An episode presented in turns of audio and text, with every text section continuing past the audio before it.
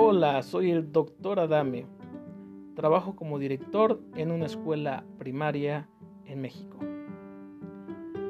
¿Se han preguntado cómo los directores se preparan? Hay escuelas para maestros, pero no para directores. El camino de la vida nos ha enseñado que tenemos que compartir. Y hoy compartiré en estos podcasts materiales, lecturas y sobre todo experiencias del día a día. Mi interés es que disfruten un buen momento y también enriquecernos. Gracias por estar aquí.